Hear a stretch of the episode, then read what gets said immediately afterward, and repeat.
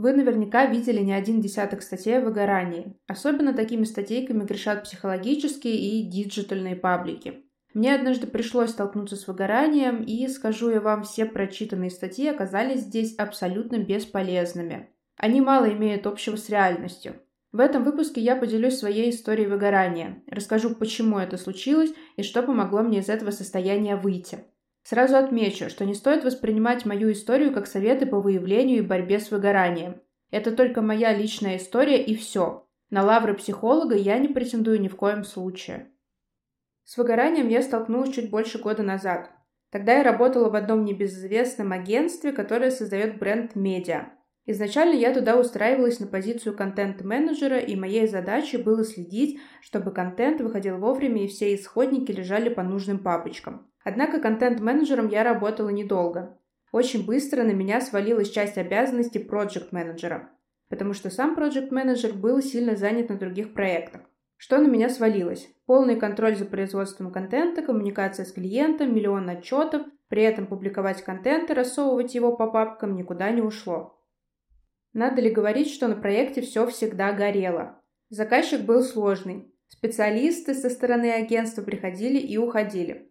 За полгода сменились три пары, редактор и автор. Ну и, естественно, все новички бежали с вопросами ко мне.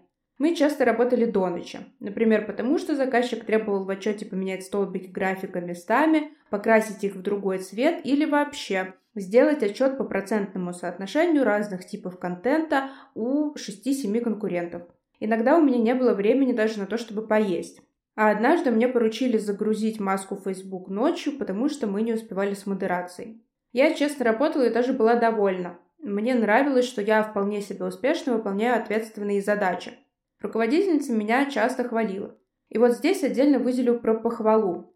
Руководительница СММ направления в этом агентстве за мою хорошую работу обещала мне повышение зарплаты, нанять мне помощника и дать еще один проект в работу. Угадайте, что из обещанного я получила? Правильно, ничего. Вместо помощника надо мной поставили нового проекта, который на первом созвоне мне ответственно заявил, что в соцсетях он ничего не понимает, и я должна буду подсказывать. Под новый проект взяли новых людей, а прибавку к зарплате мне по факту так и не выплатили. На вопрос «почему?» мне ответили «Ну, нам показалось, что ты устала, и мы решили дать тебе отдохнуть». Это, конечно, очень мило, но по сути я получила понижение и проекта, которому нужно все разжевывать. Короче, я была разбита, вот честно. В один момент для меня все рухнуло, и моя мотивация работать просто пропала. А мой организм реально сдавал. От постоянного стресса я срывалась на людей, один глаз у меня был полуприкрыт, что свидетельствовало об усталости, плюс к этому появилась непроходящая головная боль, которая, забегая вперед скажу, длилась около месяца.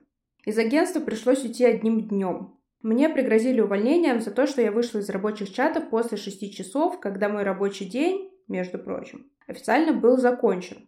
Меня такие угрозы не устроили, и я сказала, что ухожу прямо сейчас. И вот здесь я поняла, что я выгорела. Я не хотела больше заниматься контентом вообще. Но надо было срочно искать работу и чем-то платить за аренду квартиры. Дальше расскажу, что же мне помогло справиться с этим состоянием. Вообще новую работу мне удалось найти достаточно быстро, буквально за пару недель. Но с новым работодателем не сложилось. На тот момент я была жутко выгоревшая, у меня ужасно болела голова сутками, а с меня требовали как с команды специалистов. В общем, расстались быстро. Позже я пошла к неврологу и выяснила, что у меня головная боль напряжения, которая появилась, конечно же, из-за стресса на предыдущей работе.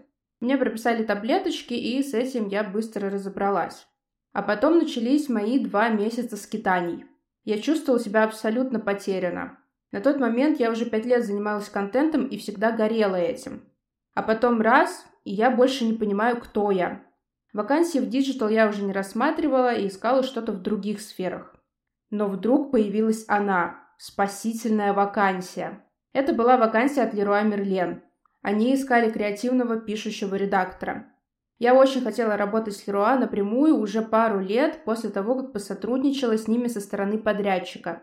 Меня очень привлекал их масштаб и ценности, которые они транслируют. С такой скоростью на вакансию я, наверное, не откликалась никогда. По-моему, в тот же день со мной связались и дали тестовое, а еще через день позвали на собеседование.